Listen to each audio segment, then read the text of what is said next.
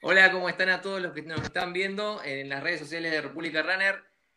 Esta noche, el segundo capítulo de Conexión Running, vamos a tener, eh, junto con Kevin Duré, un entrevistado que para nosotros es un honor por toda la trayectoria que tiene eh, en el deporte, más que nada, ¿no? En el trail, en el running. Eh, estamos hablando nada más y nada menos que de Diego Sarva, lo están viendo ahí en pantalla. Muchas gracias, Diego, por por hacerte un espacio para poder estar con nosotros eh, en este ciclo que tenemos de entrevistas y charlas acerca del deporte. gracias chicos, un gusto. espero que partamos un buen rato y dejar algo interesante. Kevin, ¿cómo está? ¿Cómo la estás pasando ya en Zapala? ¿Está nevando?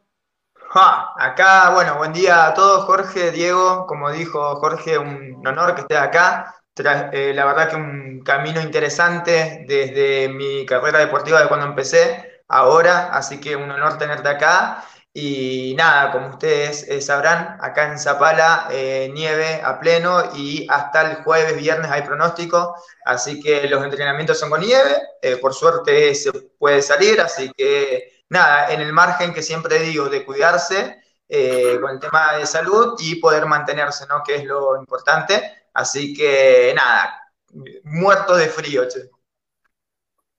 Estaba perdiendo la, cuenta. La, vez que nos agarró, que nos atrapó con el, con el K21 de Chocón fue el anteaño pasado, ¿no? Que quedó Zapala ahí bloqueada. Fue el anteaño pasado. ¿no? Hace dos años fue eso, yo todavía no vivía en Zapala, incluso no hice esa edición porque era coincidía con el Campeonato Nacional de Famatina. Eh, y, estaba, allá hacía 30 y algo de grados de calor y me llegaba la info que en Chocón eh, no podía llegar la gente desde Zapala y desde otros puntos.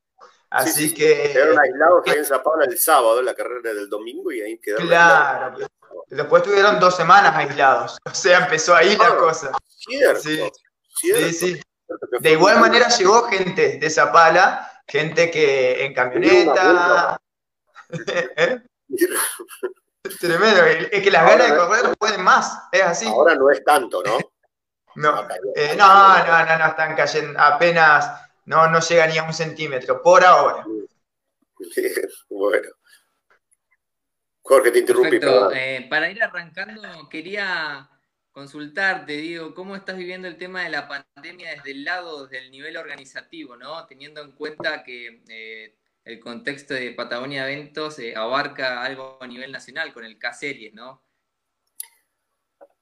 Sí, afectados aquí, también fuera.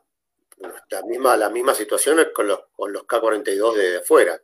Em, personalmente, con tranquilidad y con resignación. Lo decía recién antes de que empecemos, resignado a que, bueno, esta es una situación que nos excede, eh, podemos describir situaciones críticas, lo que nos afecta, si nuestra una actividad comercial, este, podemos llorar un largo rato con lo que nos pasa, pero bueno, pero es así, lo que es lo que nos toca y hoy lo más importante es tratar de salir vivos de esto y lo más prolijamente, atravesarlo lo más prolijamente que, se pueda, ¿no? O sea, nosotros no estamos, tuvimos que suspender, eh, mejor dicho, cancelar o postergar, eh, según el caso, toda, toda la actividad definitivamente, eh, desde K42 de España, que la, Continental que la retomábamos, eh, K42 Colombia, K42 Italia y en Argentina toda la serie, todo lo que ahora era K-Series, que eran los antiguos K21, absolutamente todos, y quedando con un poco a la expectativa, que seguramente es lo que vamos a hablar ahora más adelante, para ver qué pasará, qué pasará hasta el fin de año. E internamente, ustedes saben que, bueno, tenemos una estructura, que tenemos empleados, alquiler, costos de funcionamiento, costos fijos, em, y bueno, sosteniendo, sosteniendo eso, tratando de que este, de no afectar al equipo de trabajo, que están trabajando desde, sus casas, este, por suerte, pudiendo hacerlo, por suerte, pudiendo sostenerlo. Pero bueno, ese es, esto, esto nos toca a, a todos. Yo a veces Entiendo las situaciones críticas que, atraviesan la actividad comercial, la actividad empresaria. Entiendo que cuando estás con el agua aquí eh, ya no te queda otra, pero también creo que eh, de aquí vamos a salir golpeados y mal parados todos, todos, y lo primero es tratar de estar vivos. Esto es así. no, no queda mucho más. Perfecto, Diego. Y en cuanto, ¿cómo es la visión que tenés? Porque sabemos que, siempre estás informado mucho de lo que sucede en Europa en estos momentos con la cuestión, la, cuestión esta de las carreras, ¿no? Eh, sabemos que allá algún, están un poco más avanzados con ese tema de los protocolos. No, no, no, no crean y no crean que yo estoy más este, avanzado en el conocimiento de lo que pasa. La verdad es que la incertidumbre reina en todos lados por igual. Este, y yo cuando converso con los colegas en, Europa, están todos igual y es les está pasando lo mismo que, estamos viendo cuando consultamos este, las noticias. Em, digo, hay, hay, carreras que están abriendo, que están no abriendo, que están, que mantienen fechas con determinados protocolos, por ejemplo, eh, la maratón de Hamburgo, definió que va a hacerse en septiembre con unos protocolos compartidas cada mil corredores, con corrales y concentración en 10 grupos, porque creo que se está planeando para 10.000 corredores, este, conservando, conservando lugares distintos de concentración para esos mil y hacer largadas por tanda. Bueno, eso es un protocolo. La verdad, la sentencia la va a dar la realidad más cercana al momento, porque Nueva York canceló, porque Berlín canceló. Entonces, hay mucha intención, pero la verdad es lo que nos va a ir marcando estas próximas semanas lo que esté pasando en la primavera europea. Yo recién escuchaba en la televisión de que mm, hay algunas mm, actividades en España que han hecho volver a tomar recaudos, volver un poco atrás. En algunos lugares se dice, bueno, la gente está yendo a las playas, pero lo que también escucho es que está yendo a la playa la gente local. No hay gran movimiento turístico apenas hay un, por ejemplo, en Italia es un 15% del movimiento turístico del año pasado, es decir, es muy poca gente la que se está movilizando de un lado al otro, y vamos a ver qué pasa en estas dos, tres, cuatro próximas semanas, si eso obligó a, a una repensar de la actividad o esta primavera o este verano, la apertura que se da en Europa no, no, ha afectado tanto y por ahí puede ser lo que ocurra en la primavera y verano nuestro. Ahora, si a este vuelve para atrás, eh, pensemos en octubre, noviembre y diciembre, que va a ser aquí, si, si, allá se vuelve, aquí no vamos a ir para adelante para volver para atrás. Directamente nunca vamos a dar ese paso adelante. Así es que yo estoy preparado y tengo, por lo que conversamos con colegas, estamos preparados para ambos escenarios. Claro. Claro, sí, el otro día eh, con Kevin el tema de este. Sí. Creo que íbamos a preguntar lo mismo, Jorge, me parece. Eh, justo vamos a ver si era ese el asunto. Eh, Diego, yo leí la carta que, envió Patagonia Eventos con el tema de, la situación COVID y la realización de, de, eventos y leí claramente de que la postura era que mantener la esencia para volver a abrir una carrera. Eh, eh, esas esencias que hacen una carrera cuando se pierden, eh, muchas veces no solamente por ahí se habla de lo económico, que, se perdería plata y demás, pero muchas veces se pierden las ganas de, hacer un evento cuando ves que hay esencias que no se cumplen, ¿no? En ese marcos de las esencias de las carreras, ¿cuál estarías vos dispuesto a sacrificar y cuál decís, no, si esto no se cumple, por ejemplo, si la largada no puede ser multitudinaria, no hacemos el evento? por decir una de las esencias que tiene, eh, las tantas esencias que tiene eh, las carreras, ¿no? Como una acreditación, como el eh, llegar y encontrarte con tu familia, no sé. ¿Qué esencia hoy estás dispuesto a sacrificar y, cuál no? En realidad yo lo planteo en términos generales, porque uno podría resignar algunas características en la largada si es que se pueden dar otras características de lo comunitario.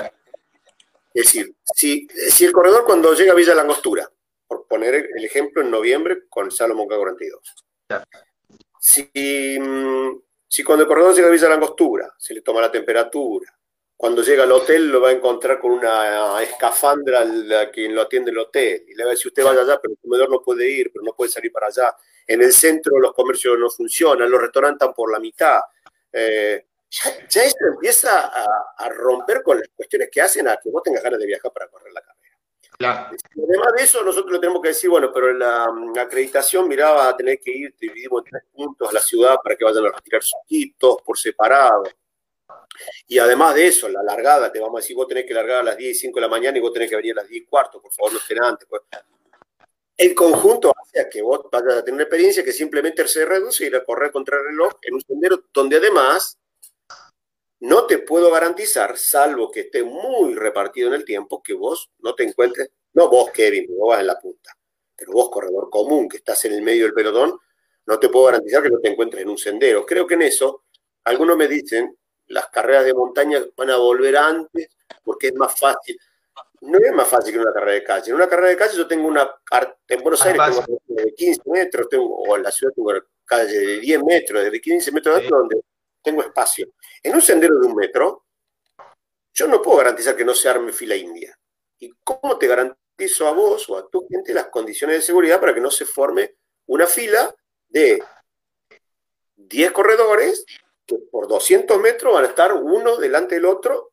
Entonces, eh, ese conjunto de cosas, yo no digo, si no tengo largada masiva no lo hago. Yo lo que digo es, hay que ver cuáles son las cosas que podemos hacer, cómo la ciudad te va a recibir, cómo podemos hacer esa acreditación para que vos vayas y no estés condicionándote con los horarios estrictos y demás, vos a un momento de libertad. ¿Y cómo puedo? Yo, estaría dispuesto probablemente a alargar escalonada la carrera. Puede ser. Escalonada de a cuántos, durante cuánto tiempo tendría que estar largándola, porque si te tengo que hacer ir a vos a las, 6 a las 5 de la mañana, para largar a las 5 de la mañana la carrera, y para que el último esté largando cuando vos prácticamente estás volviendo. Eh, no, creo que no, creo que no, hoy.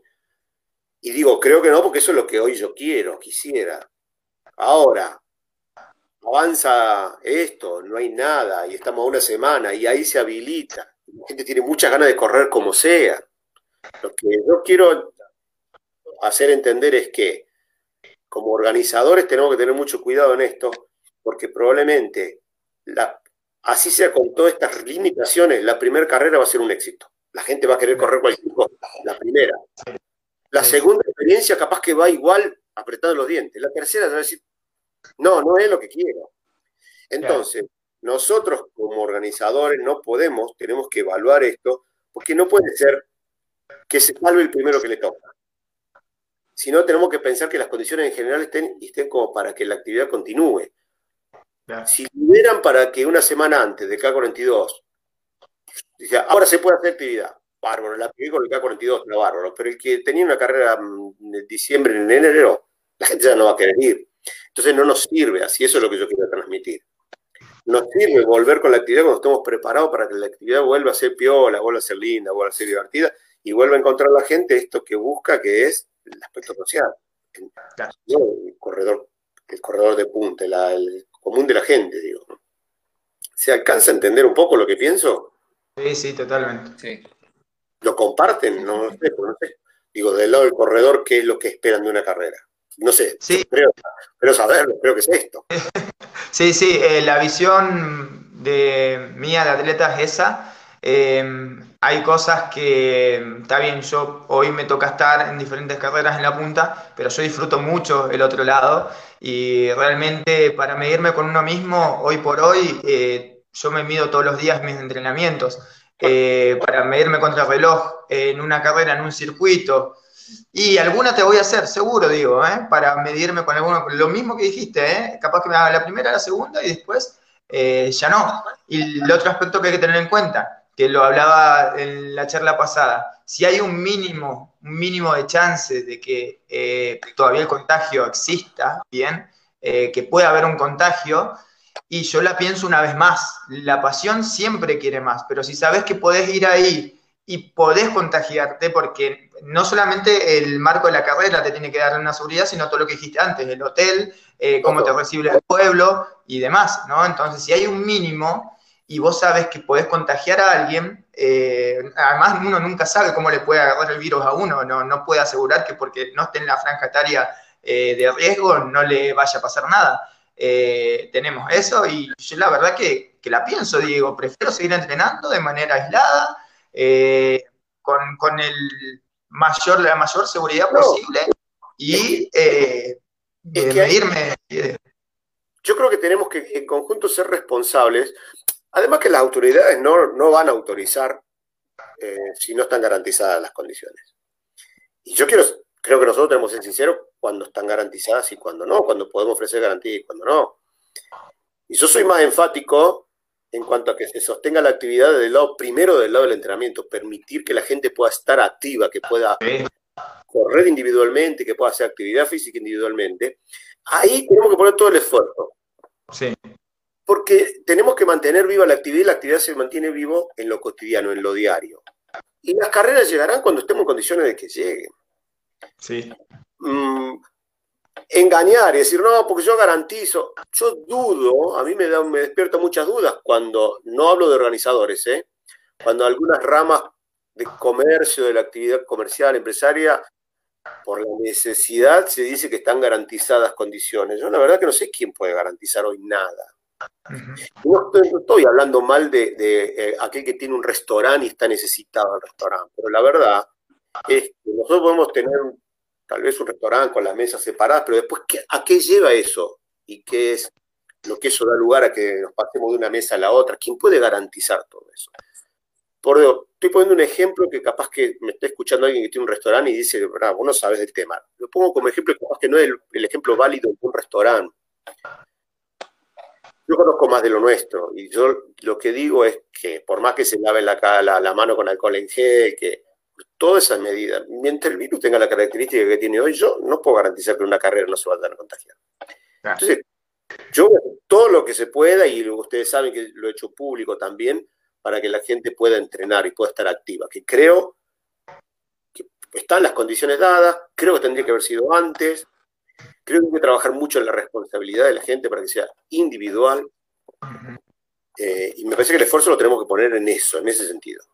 Eh, y las carreras, ver qué pasa con las experiencias en Europa y esperar, para que esto lo vuelvan sean lo que tiene que ser, que es una fiesta. Claro, y el otro día, la otra vez hablábamos, que era lo que yo iba a mencionar, hablando de carreras en Europa, era el tema del Mundial. Creo que todavía sigue en pie, ¿no? La fecha del Mundial. Sí, sigue en pie sujeto al avance del COVID. Es que tiene que La ultra se aplazó. La fecha tiene que seguir, pero es muy complejo. Lamentablemente es complejo. Yo lo lamento por los amigos de, de, de, de Lanzarote, porque además los conozco de hace años a los organizadores cuando compartimos con ellos parte de la organización de K42 de Canarias y después vinieron ellos aquí. Estrellas, ellos han, venido y han participado de K42 de Argentina en el 2009, 2010. Les tocó en desgracia esto, pero ¿cómo van a ser los viajes? ¿Cuánto van a costar los viajes? ¿Quiénes van a estar en condiciones de, de poder viajar o de sostenerse, como te ha pasado Kevin, que para ir a un mundial la federación, Imagínate las federaciones internacionales o la Confederación Argentina de Atletismo en condiciones de qué, de ayudarlo en qué, a la delegación argentina va a estar. No van a tener que bancar los propios deportistas, los propios pibes. ¿Cómo? Entonces, va a ser muy complicado, lamentablemente, el mundial mm, que, uno quiere que esto vaya evolucionando. La verdad es que yo quería que se haga y que, sea mejor que el nuestro, porque por lógica cada mundial va a ver el anterior y va a tratar de mejorarlo. Lamentablemente los chicos están con un desafío porque em, cómo encontrar de nuevo que asistan tantos países o más, eh, con tantos representantes. Va a ser muy complejo. Y, y, por lo que sí estuve también viendo, va a ser complicado el campeonato mundial unificado, como se imaginaba, para el año próximo, porque la postergación de los Juegos Olímpicos eh, va a demandar que el año próximo las federaciones tengan todos sus recursos y la asistencia de los gobiernos puestos en la participación en un Juego Olímpico. Así que el, mundial único este que, que, aspirábamos a tener 2021 está también peligrando, ¿no? Con lo cual creo que para adelante, me lo decía, me lo decía Carpín las semanas, dos semanas atrás o tres, lo veo, lo veo muy atinado. Aquí hay que pensar para adelante en el fortalecimiento de las competencias regionales y nacionales. Nos, va a tocar una etapa de menos unos cinco años y está bueno que sea así, de construcción, fue fuerte trabajo en la construcción de la disciplina y el ordenamiento eh, dentro de cada país. Para ponerlo aquí en Argentina, la verdad es que todos los recursos y el ingenio deberíamos ponerlo, todo lo que se pueda, en que las provincias tengan sus campeonatos provinciales de, montaña y de trail, que los campeonatos nacionales sean fuertes, y pensar sí en mandar delegaciones a los campeonatos mundiales, pero, con, pero entender que eso va a ser una cosa muy complicada y que todos los países, para todos va a ser complicado. Entonces, tal vez es bueno porque acá se empezó, en la disciplina se empezó al revés de cómo naturalmente debió empezar. Los ordenamientos de los deportes empiezan desde abajo, de las organizaciones locales, cómo compito contra el otro barrio, cómo compito contra la otra ciudad, cómo compito contra la otra provincia, cómo armo un campeonato nacional, cómo compito regionalmente en un continente y cómo después, ah, che, entonces vamos a competir contra el otro continente. Acá, y no es que haya estado mal, no es que haya estado mal, se empezó por los campeonatos mundiales y después ordenarnos regionalmente. Pero eso eh, condiciona un tanto el desarrollo, porque no hay desarrollo si solamente estamos trabajando en la parte de arriba, en la elite, para los campeonatos mundiales. Entonces, tal vez esto nos permita trabajar unos años, la necesidad nos obliga a trabajar unos años en lo que es el desarrollo regional y que, que haya buenas competencias y buenas organizaciones desde, lo, las ciudades, desde los provinciales, los, regionales, capaz que hacer campeonatos patagónicos, eh, campeonato del, Cuyo, buenos campeonatos nacionales, insisto, trabajar, que estamos trabajando, se formó pero usted sabe que yo no, no, no, no, eh, no, integro la, Comisión Nacional, sí trabajo, eh, converso con ellos, nuevos proyectos y demás, pero sí, sí, eh, sí integro una comisión, se creó una comisión panamericana de montaña y de trail, la integramos con Venezuela, Estados Unidos, México y Argentina, me toca a mí por el lado de Argentina, estamos trabajando para que haya un campeonato panamericano de, montaña y trail, pero que lo estamos planteando para dos años más adelante a este campeonato, no ahora en lo inmediato. Entonces, con la propuesta de dar tiempo primero, y, y esta, lo estamos planteando ahí, y esta nueva situación tal vez nos obligue a llevarlo un poco más adelante todavía, ¿no? Pero pero con la condición de que primero podamos desarrollar regionalmente que todos los países de Panamérica tengan sus campeonatos nacionales fuertes y después dar el paso de campeonato panamericano.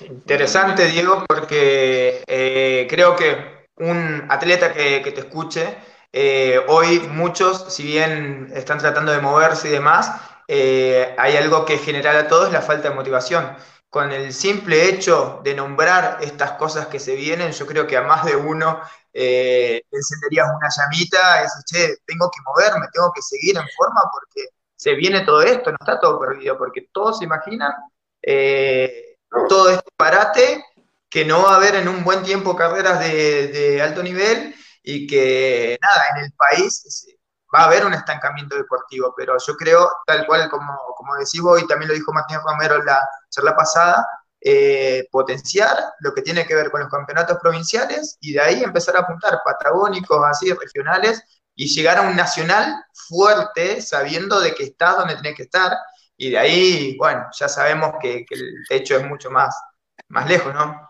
Es que eh, lo que vos acabas de decir, Kevin, es lo que tenemos que aspirar. O sea, Em, aspirar a ser campeón nacional realmente tiene que ser un objetivo importante, porque tiene que ser difícil. Sí. Y tiene, y tiene que ser un orgullo ser campeón nacional, no puede ser fácil. Pero para eso, para que no sea fácil y para que yo o vos puedas mostrar y decir yo soy campeón nacional, hay que trabajar primero para que haya más gente y más nivel trabajando en todas las provincias y para que a los campeonatos nacionales asistan todos y no se quede nadie sin ir. Por lo tanto, para ir a un campeonato, ah, y lo mismo con los campeonatos sudamericanos.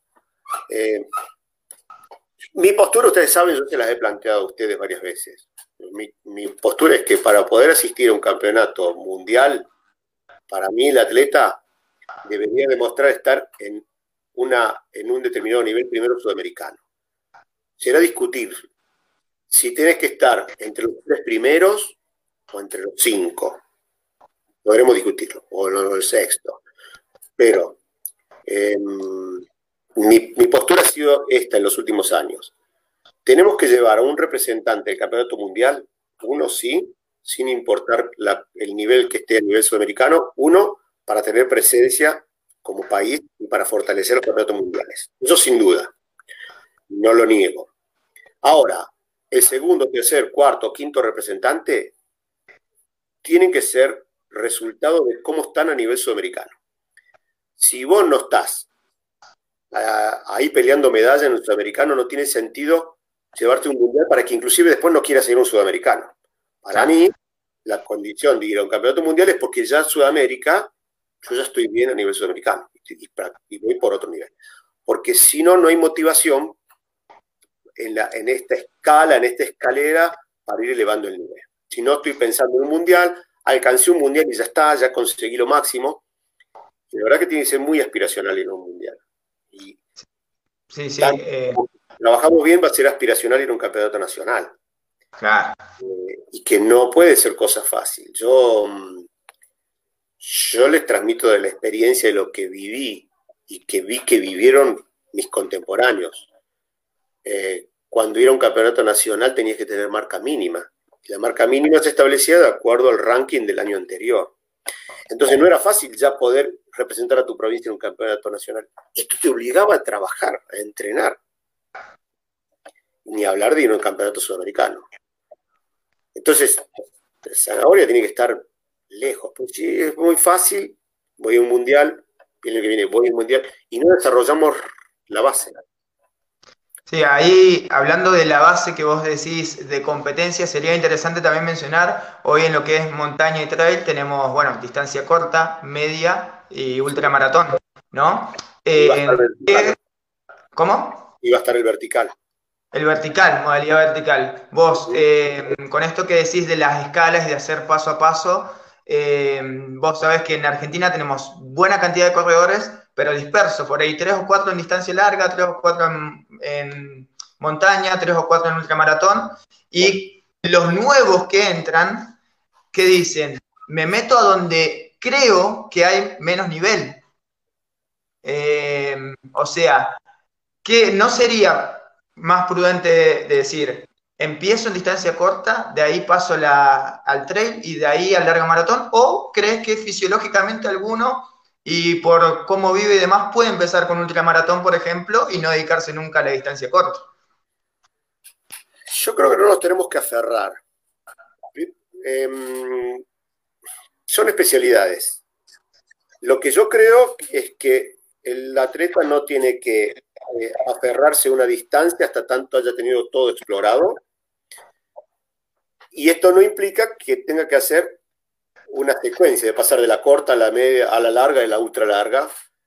Por ahí puede encontrar su especialidad de entrada. Como tampoco tiene por qué ser, aunque naturalmente parecería que ahora se va a dar este proceso.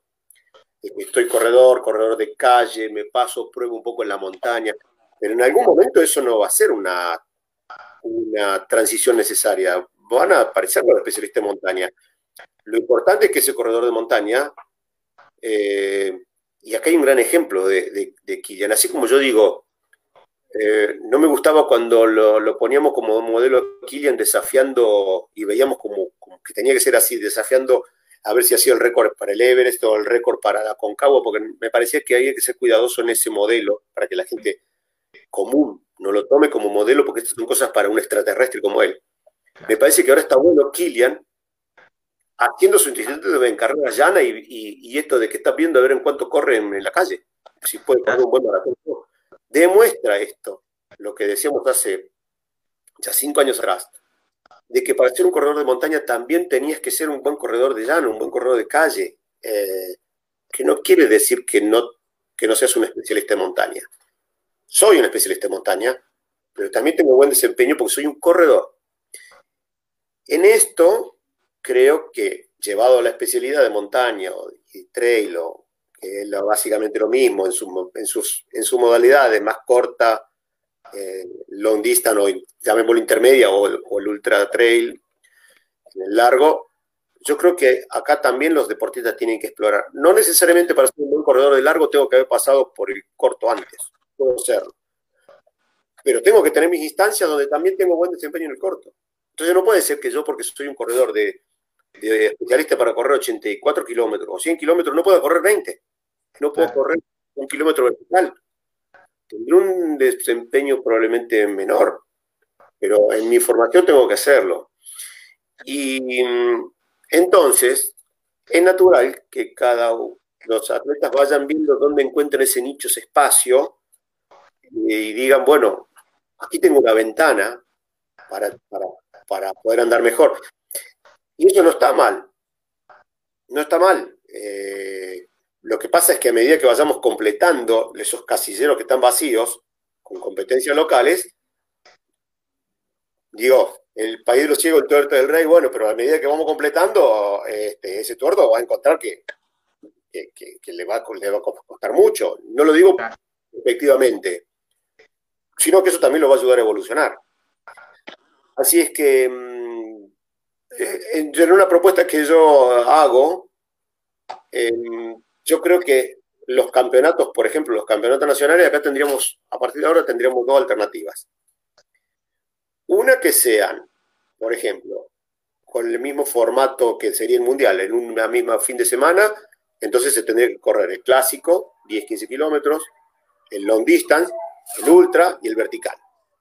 Bueno, eso puede ser. Y yo diría que no. Yo diría que estaría bueno separarlos en dos fechas para que los atletas puedan explorar con dos alternativas. ¿sí? y siempre se estén encontrando y no estén dispersos, sino que se encuentren en las dos fechas de los dos campeonatos, probablemente con meses de separación, entonces aquel de ultradistancia pueda correr el, lo que sería el long distance en el otro campeonato, porque tendríamos siempre buen nivel ahí. Eh, así es que lo, lo que naturalmente hace que cada uno encuentre su nicho, desde la organización uno puede condicionarlo un poco para que siempre tratar de exprimir a que se terminen que, que terminen compitiéndose y compitiendo y encontrándose. Porque eso es lo que va a ser la evolución. Perfecto. Cuando vas a un campeonato sudamericano o cuando sea panamericano, en el caso de los mundiales, ahí ya se acabó y en una misma fecha tendrán que estar todas las distancias, ¿no? Ahí es distinto. Claro. Pero para competencias nacionales y más aún para las provinciales, creo que va a haber que dar un calendario amplio y que vos, Kevin, puedas probar en un nacional, en la distancia que te encuentras cómoda, que es la más corta, pero también explorar en otro nacional en el long distance. Y tener una pegada más paliza que en otro. Bueno, pero te va a ayudar. Que era uno de los objetivos de este año, hacer los 30 Bariloche y el, la, la, modalidad corta Catamarca. Justamente por eso te preguntaba, porque bueno, hay muchos atletas que estamos en esta cuestión redescubriéndonos todo el tiempo y nada, te das cuenta de que tenés que ser buenos representante en lo posible en todas las modalidades, de que vos después te especialices en una, eh, buenísimo, pero no podés eh, no competir una carrera de calle eh, y dar lástima, por decirlo así, ¿no? Tenés que saber correr y después veremos, ¿no? En qué modalidad te, queda más cómodo. Vamos a dos modelos. Campeón mundial en Villa Langostura, campeón mundial el americano de la, en la corta. Jim Wesley. No, Wesley, está bien. Jim Wesley corrió después los trials de, de, de maratón. Claro. Por ejemplo, corrió los, por los Juegos Olímpicos. no, pero el de la corta. Gray, Joe Gray. Joe Gray. En Premana había corrido el largo. Sí. Y también. Quedó top 5, si no me equivoco. Sí. Sí. Y también había corrido maratón en Andorra. Un buen antecedente. Sí. Eh, y en Andorra, perdón, en Andorra que corrió el corto también. El corto y quedó cuarto detrás de los keniatas. Eh, los ugandeses, perdón. Eh, y el otro es Francesco Pupi. Francesco Pupi. campeón mundial en, Italia, en Premana, en, long distance. Bajó a correr la distancia corta durante todo un año porque el entrenador quería que encuentre competencia y que siente el rigor de la competencia donde él no se encuentra más cómodo porque sabía que en Villa Langostura iba a venir a correr el long distance, subcampeón mundial. Claro. y 2 horas 19, si no me equivoco, en maratón de Nueva York. Sí, pero Nueva York él había ido después, acordate, después de primar, no estaba todo bien, sí, debajo de horas. Y estamos hablando de largos periodos de entrenamiento, ¿no? De macrociclos, no estamos hablando de me preparo para el Nacional Este, después, pero no, yo pienso de acá a dos años, a tres, eh, con todo un proceso, ¿no? Ahora, esto no quiere decir que, digo, creo que el atleta debe saber a dónde quiere ir. Por ejemplo, Lalo Ríos, no está mal que él haya corrido maratones en el medio del proceso, pero saber a dónde va. Yo soy un corredor y, me encuentro en este periodo, me encuentro más cómodo corriendo long distance, distancias próximas a los 40 kilómetros, estoy ahí. Bueno, ahora, corro calle según el momento de preparación, corro carrera de 20 kilómetros, corro carrera de 10 kilómetros o, 12 en, montaña, y voy explorando porque sé dónde quiero ir. Así es que yo creo que esos periodos, estas eh, instancias deben darse y la competencia, la organización del calendario de competencia tiene que permitir. Y yendo más a lo más, a la iniciación, creo que tenemos que armar calendarios con campeonatos regionales y provinciales para formar, y ahí sí van a tomar más cuerpo las distancias más cortas. Eso está bueno porque vamos a poder sacar muchos corredores de calle que más fácilmente se animen a probar en carreras de 15, de 12, y ahí empiecen, empiecen a incursionar en la montaña. Y no, sino el salto no, por la, no solo por la dificultad, sino porque no van a entrenar para eso. Pretender que un corredor de, que un buen corredor de calle diga, a ver cómo, a ver cómo me desempeño en la montaña, pretender que vaya a correr un ultra de 80 es como, tiene Sí, sí. Eso hablando de los juniors, ¿no? Bueno, los juniors hay que trabajar. bueno, los juniors tienen que trabajar en la corta, definitivamente. La distancia de los juniors es la corta y darse más tiempo para la madurez deportiva. Yo lo que quería consultar era el tema de los juniors. Eh, el año pasado, bueno, se hizo en el Chocón, en el K del Chocón, el, selectivo, o sí, no, el provincial era. Un provincial. El provincial. Para. ¿Cómo? Bueno, pero, pero, pero ahí está el tema. A ver, yo soy organizador y propuse el K21 de Chocón para que sea un campeonato provincial. Ahora, ahí la federación tiene que decir, yo quiero un provincial para este año. ¿Será con alguna carrera de Patagonia Eventos o será con una carrera de, o será con la de Martín Romero o, o, haré la propia?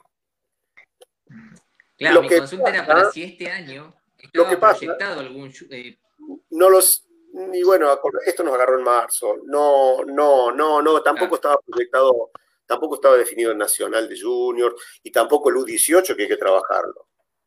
Bueno,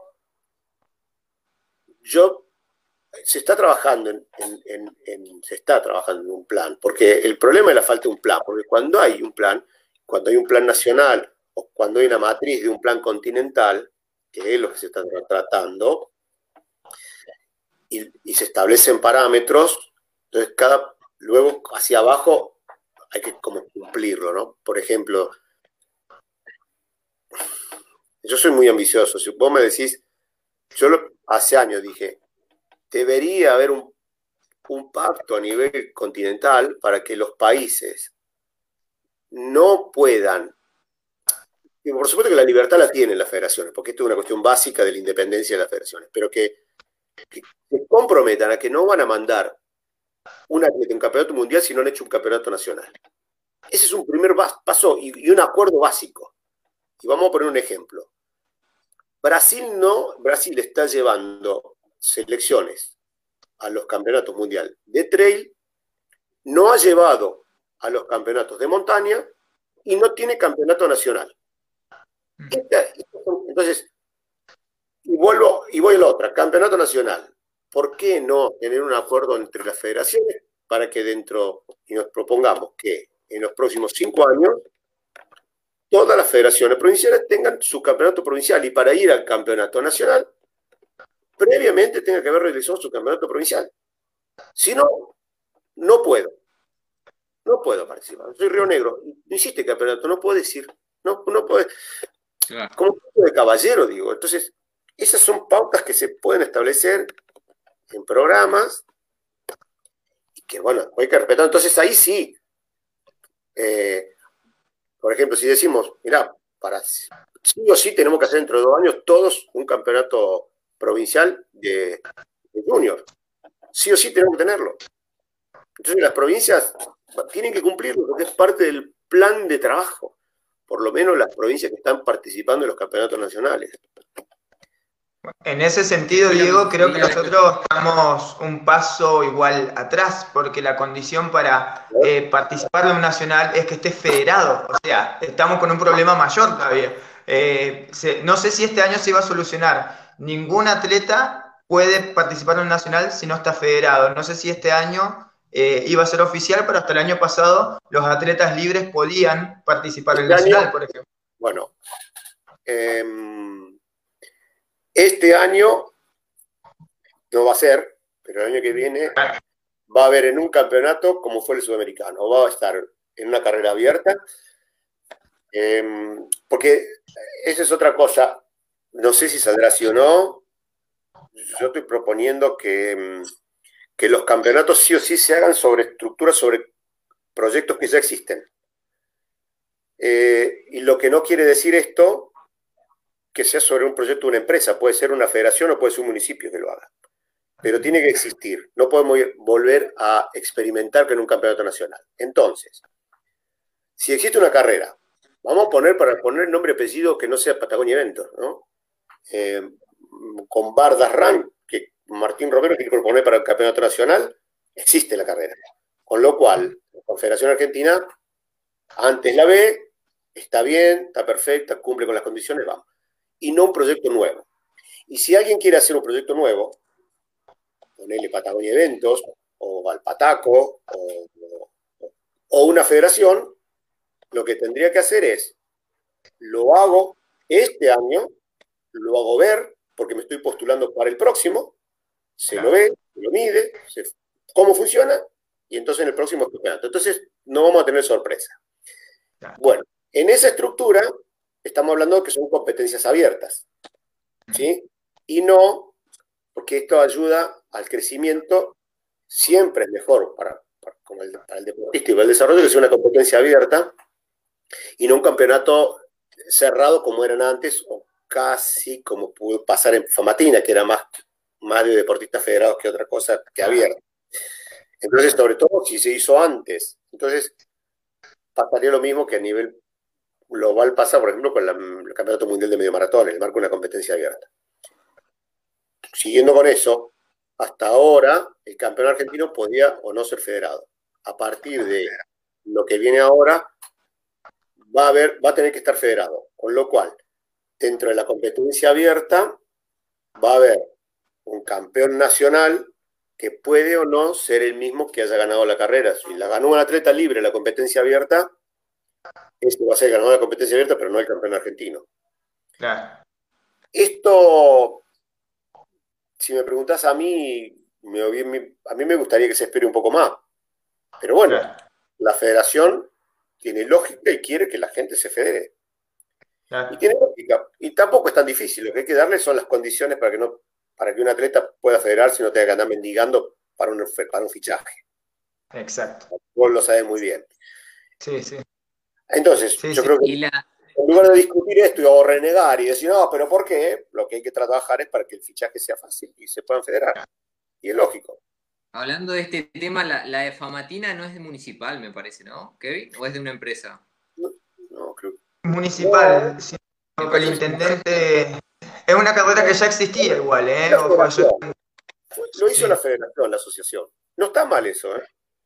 Pero, pero yo lo que digo es que los proyectos tienen que estar hechos un año antes, se los tiene que ver, se lo aprueba, entonces el año siguiente es, ya se probó el circuito, se vio, está bueno, no está bueno, hay que corregirlo, no, no está en condiciones todavía.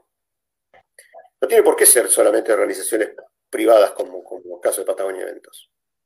Claro. ¿Ah? Yo quería preguntar también este tema, tocar, eh, puedo quedarme ahora escuchándolos como hablan de las planificaciones y eso que, es increíble, eh, todo lo que saben ambos y los distintos puntos de vista que tienen desde la organización y desde el, que realiza el deporte de elite como Kevin. Eh, pero también algo que hemos hablado mucho con Diego cada vez que nos encontramos, el tema de, de la otra parte, la otra pata, que sería también de cómo se podría mejorar a futuro el tema del apoyo económico para los atletas, eh, según la confederación. ¿Qué se podría hacer? ¿Hacerla más marketinera? Eh, no sé, llevar el apoyo más del privado, crear políticas públicas.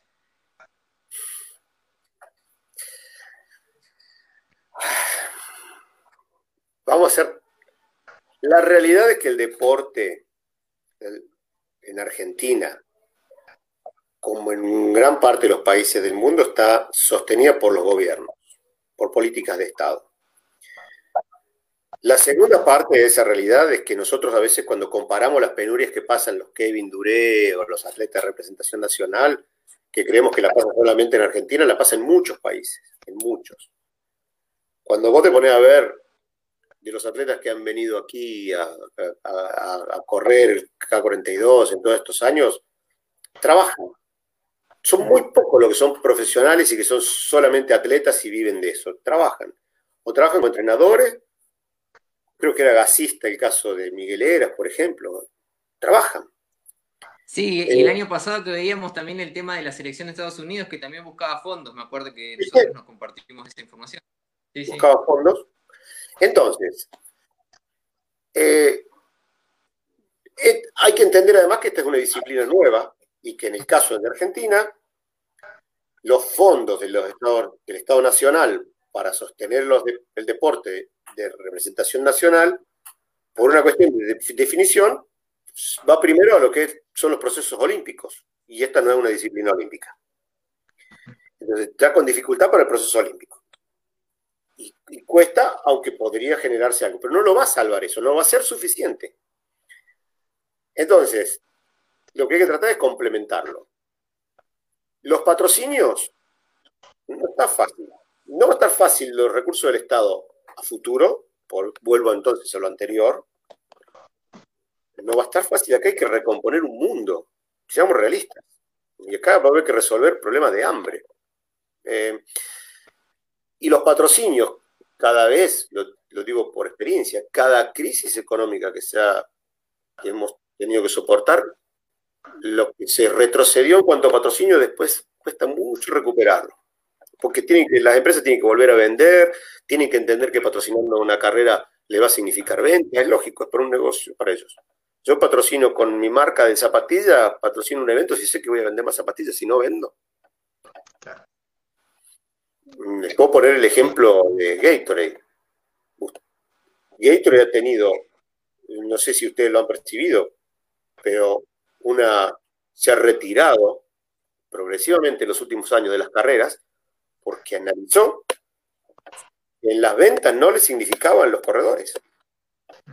Eh, podemos hablarlo mucho más, pero lo, demostraron con números. Entonces estamos patrocinando carreras, le estamos dando bebida a los corredores, pero después el corredor no compra. Entonces nos vamos retirando. Y es lógico. Entonces, yo lo que creo es que podemos trabajar en eso, se puede trabajar, no va a estar fácil. Pero creo que hay algo que son que es la misma afición. Y acá es esto del runner o el corredor. Y algunas cosas que se publican que yo las veo con... Me, resulta complicado cuando las escucho, cuando las leo. No, el corredor versus el runner. Esto tiene un complemento. Primero, el runner tiene que entender que es runner y que es un deportista recreacional. Tiene que ubicarse en ese lugar hago la actividad porque me gusta, porque la paso bien, soy un aficionado. No soy Kevin Duré, no soy un profesional de la actividad. Esta es la primera cuestión. ¿no? Entonces, por lo tanto, a veces se plantean cosas o demandas, digamos, que, que son más para los deportistas. Eh, y el deportista tiene que entender que necesita del runner. Y ahí, en este conjunto de cosas, yo de donde veo que está la generación de recursos. Si de toda la gran afición de gente que hay, que está corriendo carreras de calle, carreras de montaña, que son miles de inscripciones, se habla de tal vez unas 500.000 inscripciones en el año en la República Argentina. Si de ahí un poco va para el deportista, si el runner entiende y se da cuenta que está ayudando al deportista, si el deportista se da cuenta que necesita el runner y que está siendo ayudado y no lo ve de manera despectiva, y si en medio de esto están las instituciones y las organizaciones para hacer el, nexo, me parece que ahí puede haber una posibilidad de recursos para el atletismo. Lo hemos hablado Jorge muchas veces y Kevin. Y esto no se da. Todavía no, no está la madurez todavía para que se Pero yo creo que es ahí. Sí, está bueno el equilibrio que mencionabas, Diego, y también nosotros como atletas, eh, por ahí hoy me toca desde el complejo Chakras eh, tener la institución federada, afiliada a la federación, y bueno, me llegan las preguntas por el tema de federación, y por ahí se escucha mucho en los atletas, eh, en realidad, una enemistad con la CADA, que bueno, es entendible en cierto modo, pero uno tiene que entender, si vos te federás, vos pagás una cuota, ¿no? Anual que 1.500 pesos al año no es nada, y dices, no, yo no le voy a dar esa plata a la CADA porque, pero pará, a ver, esa institución tiene que funcionar y si nosotros, es nuestra cuota, es la única cuota que tenemos que usar para que después esa plata se utilice en el deporte. O sea, eso desde mi visión como atleta me parece fundamental que todos cambiemos el chip y después obviamente toda la estructura que mencionás ¿no? Del privado, cómo aportaría, ¿no? Quién está en condiciones y con qué condiciones, ¿no? O sea, esto, si me produce un, beneficio ante la venta o quiero apoyarte, existen también, ojo, las marcas que dicen quiero apoyarte porque eh, la verdad que sos buena persona, además de deportista. O sea, son un montón de complementos que hoy creo que están desordenados, pero de a poquito se van encaminando y estaremos hablando, siempre lo digo, yo creo que eh, no voy a vivir el deporte profesional, de decir gano de lo que rindo, ¿no? Yo soy profesor de educación física, eh, estoy como coordinador deportivo de Complejo Chakras y bueno, tengo mis ganancias como profesional, como dijiste, todos trabajan y no me siento mal porque vemos que es un crecimiento lo que tiene que ver en el mundo. Holanda, vos sabés, eh, Diego, que la campeona es Reina de Bats de ultramaratón el año pasado, y Holanda presta la indumentaria, ni siquiera te da la indumentaria, o sea, te presta, vos después la tenés que devolver. O sea, eh, estamos en un crecimiento y todos tenemos que ponernos las pilas con esto, no solamente el Estado, no solamente eh, los privados, es un trabajo en conjunto. A mí me interesaba mucho que Raña venga, porque había estado el año anterior en K42, hicimos gestiones para ver si, cómo, y, no, y no le pagaban, la federación no le pagaba. Ahora, hay algo, acá tenemos que entender algo con esto de, los atletas, no, por los atletas, en las federaciones, tendríamos que organizarnos los atletas. Hay una cuestión conceptual que es básica. La organización de los atletas, los atletas pueden organizarse, pero lo que has hecho vos, es un club. Se organizan los atletas y se juntan. Vamos a juntarnos. ¿Cuál es la, el, primer, el primer núcleo que reúne un atleta? El club, que puede ser un team, un grupo de amigos, ponelo, créalo y te institucionalizas. Existís ya como club. Si los clubes son las reuniones de atletas y las asociaciones son las reuniones de las asociaciones regionales y las federaciones son las reuniones de clubes y de asociaciones regionales. Por lo tanto, las confederaciones nacionales son las reuniones de las federaciones que reúnen en última instancia a los atletas. Ahora, ¿en algún momento se produce ese divorcio entre el deportista y el dirigente? No me cabe duda que existe. Y en otros trae una fantasía, que creen que el dirigente está para hacerse rico. Y no es, la, mayoría, habrá algunos que se quedan completos en el bolsillo. Mira, puede ser, hay, hay muchísimos ejemplos de eso. Pero también hay muchísimos ejemplos de dirigentes solo trabajando y en la soledad. No hablo del atletismo, hablo del dirigente deportivo en general. Entonces hay que romper con eso. Eh, hay que, tienen que los atletas unirse, sí, y tienen que buscar quién los nuclea. Club, asociación, federación, confederación. Y así todo, las confederaciones, caso de la Confederación Argentina de Atletismo, tiene espacio de representación doble para los atletas, porque está la representación de los atletas. O sea, doble, digo, porque están indirectamente representados por sus dirigentes provinciales o regionales. Entonces, ese espacio está, hay que romper con esto. Hay que dejarse de embromar. ¿Cuándo nos uniremos los atletas? Fertín, ¿sí? Eh, Con Cosena, en Buenos Aires. Era un team y hoy son un club. y lo representa Nico Sena, que es un corredor con el que vos corres y te cruzás. Entonces, esa es una institución y pertenece a una institución que es la Federación Metropolitana. No, pero está corrupta. Bueno, ocupen el espacio. Está fácil. Entonces hay que ir ocupando los espacios, construir, no destruir, construir, construir. Entonces, eh, acá podrían armarse clubes de eh, corredores de montaña. Y, bueno, e ir trabajando y trabajar y trabajar y trabajar. Y se va ocupando espacio. Si la Federación Neuquina está necesitando dirigentes. Y no los tiene. No, los tienen. Los que están, pidiendo que alguien los ayude. Entonces, en lugar de estar cuestionándolos, hay que formar clubes y ver quién es el que tiene más ganas de trabajar y ponerse a trabajar. Y ahí se va, y ahí. Entonces, roto eso, y hay que tener algo. Yo tuve la suerte como deportista, no, no pagué nunca una cuota, porque a mí me parece, la verdad que a mí me parece injusto que un atleta tenga que pagar una cuota para representar al club. No es justo, pero esa es la realidad. Y entendamos lo del atletismo, que esta dinámica en todos los deportes hace ya años que está así. Eh, gimnasia artística, para representar al, club, pagaban y pagaban para comprar la camiseta. A mí me costó mucho aceptar eso porque por, suerte nunca lo tuve que hacer, pero hoy les llegó el atletismo, lamentablemente. Entonces, tenemos que ver, tenemos que tratar de sumar gente que son los corredores populares, los recreativos, que se federen, porque además hay una cuestión de un seguro, está interesante. Eh, yo lo he empezado a ver ahora, no, no, no, porque esto es nuevo. Tienen un seguro anual que los cubre eh, con las carreras que lo cubriríamos los organizadores. Pero además eso lo cubren los entrenamientos. Los entrenamientos, estés donde estés. Este, cuando se le cuenta para vos como, como team, que tu alumno esté federado, te está representando que vos tengas tus alumnos asegurados, que si no, no los tendrías, por ejemplo. Entonces hay que buscarle la vuelta y que capaz que se puede construir una gran masa con algunos beneficios para el corredor común. Y el corredor común, entender que tanto que quiere que, vos, que la Roxana Flores, que, Gustavo Reyes, que, eh, que, todos los atletas que, sienten que los representan, que cada uno tiene que poner un poquito.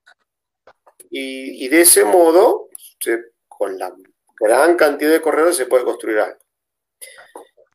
Em, voy a tocar algo que alguno lo estará pensando de los que están escuchando. Ah, qué bueno, pero ¿por qué no ponen los organizadores? Bueno, sí. Es que en definitiva se trata de eso. El organizador cuando ponga, nosotros estamos poniendo, pero cuando ponga, la verdad es que va a salir parte de los patrocinios va a salir de los ingresos de los corredores. Si los ingresos de los organizadores vienen por patrocinio o por inscripción. Entonces, es lo mismo, en definitiva la base económica está entre los patrocinios o la gran masa de gente que hace, seamos sinceros, es eso. Ahora, que un organizador se quiera quedar con absolutamente todo porque no está viendo la parte deportiva, está bien. Como también está bien que diga, bueno, pongo un poco porque es para el desarrollo. Y convengamos también, porque acá hay mucha, hay mucho, se habla mucho que eh, la industria la componemos todos porque parece que solamente componemos la industria del running los organizadores, pero la industria del running son como los organizadores, son los profesores de los running teams, son los que venden zapatillas o que tienen un local comercial, son los medios de prensa y cada uno dentro de lo que puede también forma parte de la industria y puede contribuir. Jorge, con tu medio apenas lo sostenés, pero sí hay grandes, había, hoy han desaparecido los grandes medios, pero en su momento había. A la larga te va demostrando que no es tan fácil, ¿viste? No, está en la nación, con la nación corre lo que está facturando. Y desapareció la nación corre desde porque no era gran negocio. ¿Sí? Entonces, no, los organizadores cuánto ganan, que eso. Mirá, eh, tampoco están así. Entonces, a veces se, fija, el que tiene un local comercial y dice, los organizadores tendrían que ayudar para que los atletas, y pero vos estás vendiendo zapatillas que te vienen y te compran todo lo demás. ¿Por qué no entendemos la industria del running todos? Toda la industria running. ¿Cómo hacemos? Em, entonces tenemos que sincerarnos un poco y, tenemos que eh, amigarnos más entre todos. Porque si no, si no, el deporte no lo vamos a desarrollar. Yo veo Sí. No, no, yo trato de aprender mucho de cuando veo cómo funcionan otras estructuras, cómo... Claro.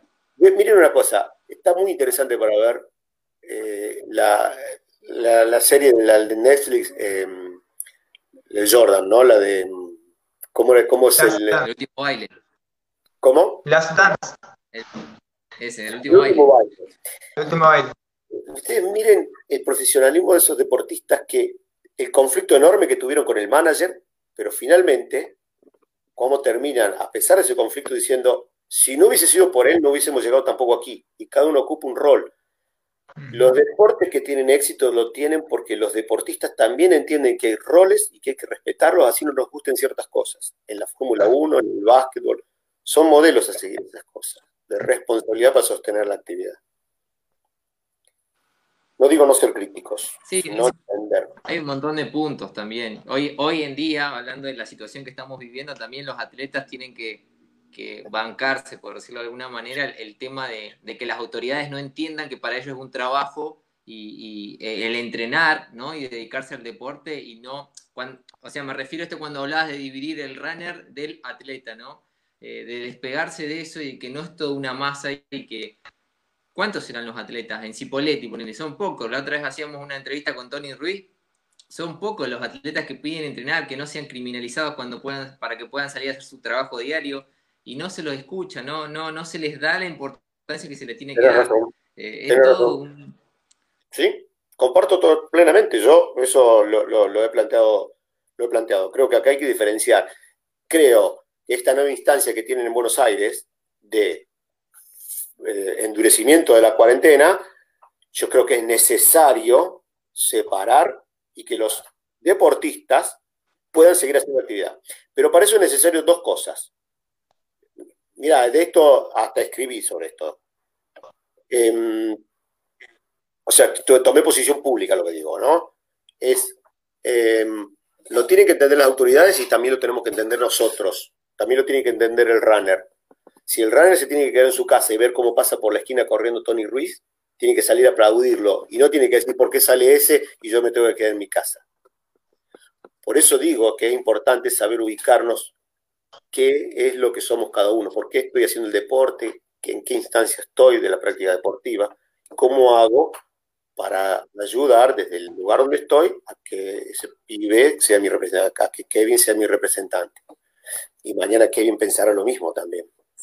Este, y yo te voy a decir una cosa, te voy a comentar porque esto fue eh, en los primeros días de mayo, cuando, me, parece que vale bien como ejemplo esto, los primeros días de mayo, cuando en España saca el Consejo Superior del Deporte una carta pública donde dice que los deportistas que vuelvan a entrenar, entonces pone dos, dos aspectos para que vuelvan. Uno que dice que son nuestros son nuestro bien más preciado, hemos invertido mucho como sociedad en ellos, necesitamos que vuelvan.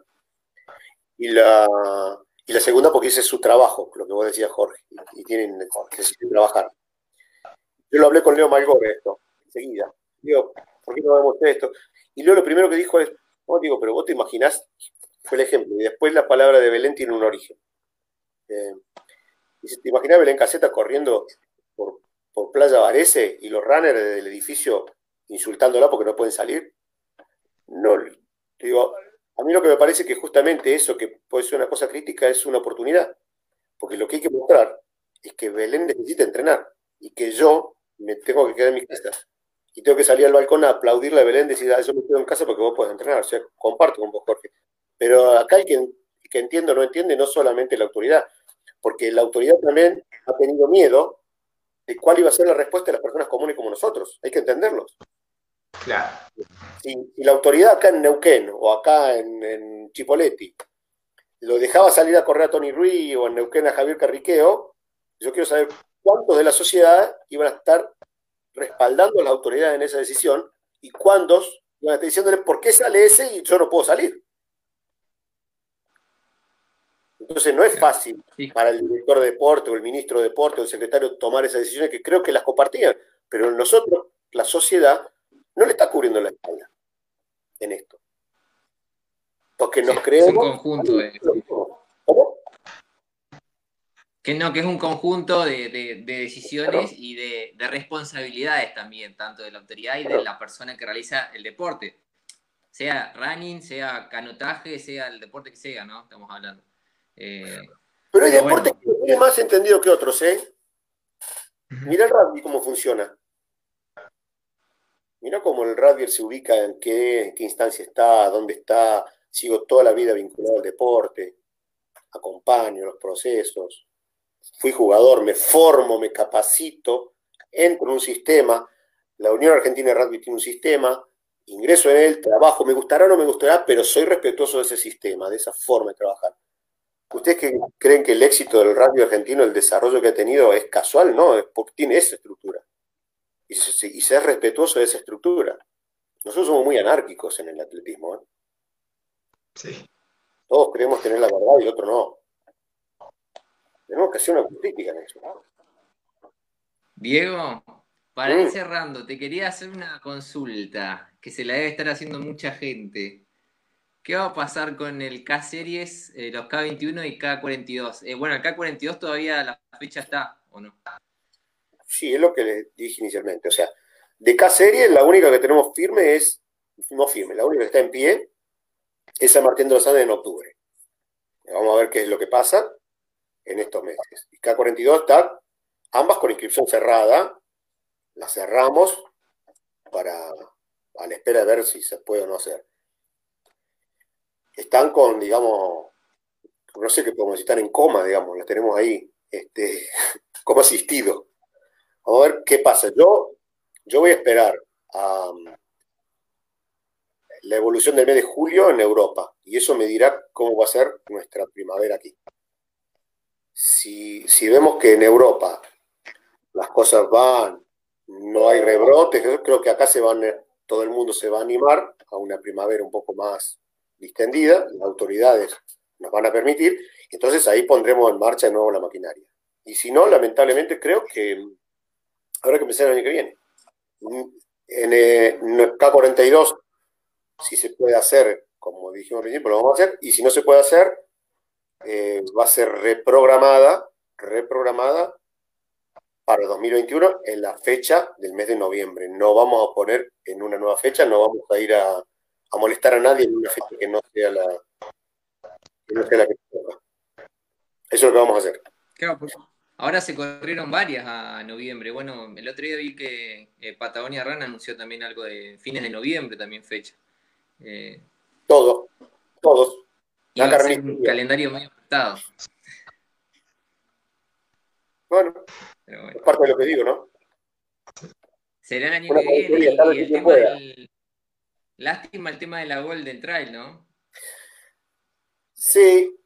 Eh, ese tema nos demandó como un mes largo de conversaciones con, con Salomon Internacional, que esperen un poco, que, analicemos bien cómo estábamos.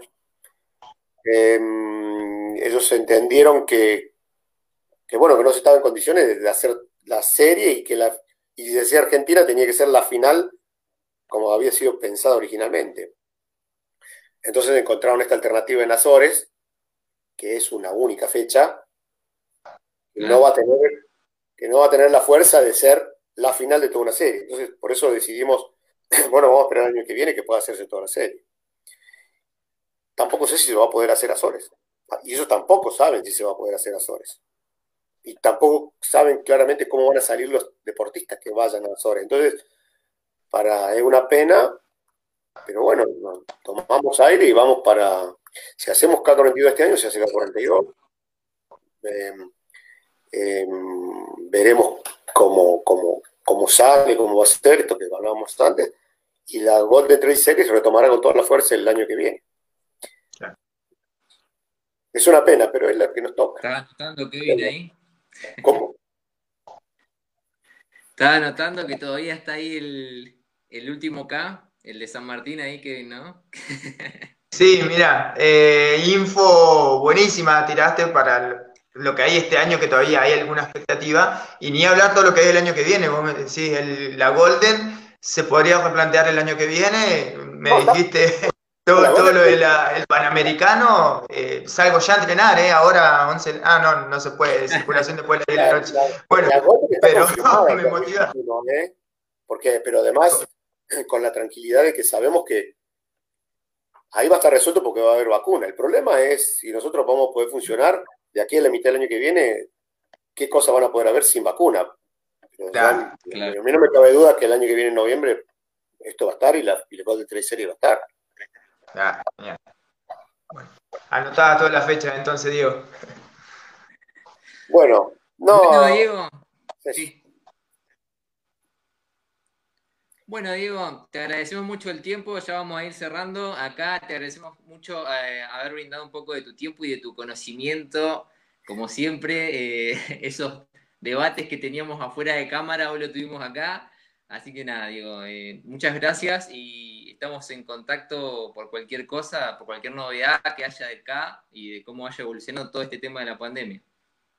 No, gracias chicos. Eh, Jorge, me acuerdo cuando empezamos con las primeras conversaciones, como me parece que hay que hablar y, expresar lo que se piensa, y uno no, tiene, no es dueño de la verdad, pero el intercambio se empieza a entender un poco más, el intercambio de ideas se, se empieza a entender un poco más cómo piensa el otro, y se van encontrando los puntos comunes, los puntos de unión. Acordate, Jorge, que al principio a vos te costaba interpretar ciertas cosas. Seguirás con tus dudas, con tus diferencias, seguramente. No, digo, no, pienso que esto no tenés razón, puede ser, que válido. Pero a veces que hay que desconfiar un poco del otro, ¿viste? Y que vamos a construir, vamos para adelante. Lo que pasa es que era, era nuevito. No, no, no, no, pero es que no, Tampoco pasa porque uno tenga más, años, nada. No, pasa por ahí. No, no, no sé, la verdad no la tiene nadie. Lo que hay que, lo que, hay que aportar las ideas, debatirlas y construir e incorporar y sumar las peleas espantan a la gente, esta diferencia, el run, eh, y, entre nosotros mismos espantan a la gente. Acá lo que hay que construir una comunidad grande y entender que entre todos se puede ayudar, y ahí van y ahí van a aparecer los atletas. Yo con lo que... me quedo es eso, con que hay que construir y no destruir con las críticas. La construcción, chicos, es, importantísima y creo que acá en este tridente que se está dando hemos eh, coincidido en muchas cosas y hemos discutido también en muchas otras. Eh, nos hemos enojado, Jorge nos hemos enojado, pero por un bien común, ¿no? Eh, queremos que esto se desarrolle, progrese y estamos acá de nuevo sentados a la distancia viendo qué se puede hacer todavía. Eso significa algo y ojalá esto se pueda transmitir eh, en, las diferentes instituciones, en los diferentes eh, comercios y en todo lo que forman el mundo de running que es tan amplio, ¿no? Así que Creo que la construcción, como dijeron, es fundamental y nada, si hay que enojarse a veces, eh, enojémonos con, la construcción y de, con ganas de volver a, generar algo, ¿no? Eh, que, es lo más importante. Sí, bueno, bueno. Y aceptando que a veces no todo es como uno quiere. Eh, exacto, totalmente. No te dije, a mí me gustaría que los libres puedan seguir participando en los campeonatos nacionales mucho más tiempo, pero entienden por qué tiene que ser desde ahora y será desde ahora y, habrá otras cosas que salen como a uno le gusta y, es así. Así que vamos para adelante. Esto está arrasado. esta, esta pandemia nos arrasa en todo sentido todos. Tenemos que arrancar desde cero. Es un buen momento para arrancar desde cero con estas cosas. Así que vamos con esperanza y, y aportar para construir desde la tierra arrasada, digamos. Perfecto. Muchas gracias, Diego, por habernos brindado tu tiempo. No, por favor. Gracias, Diego, gracias, Jorge. Un abrazo grande, chicos.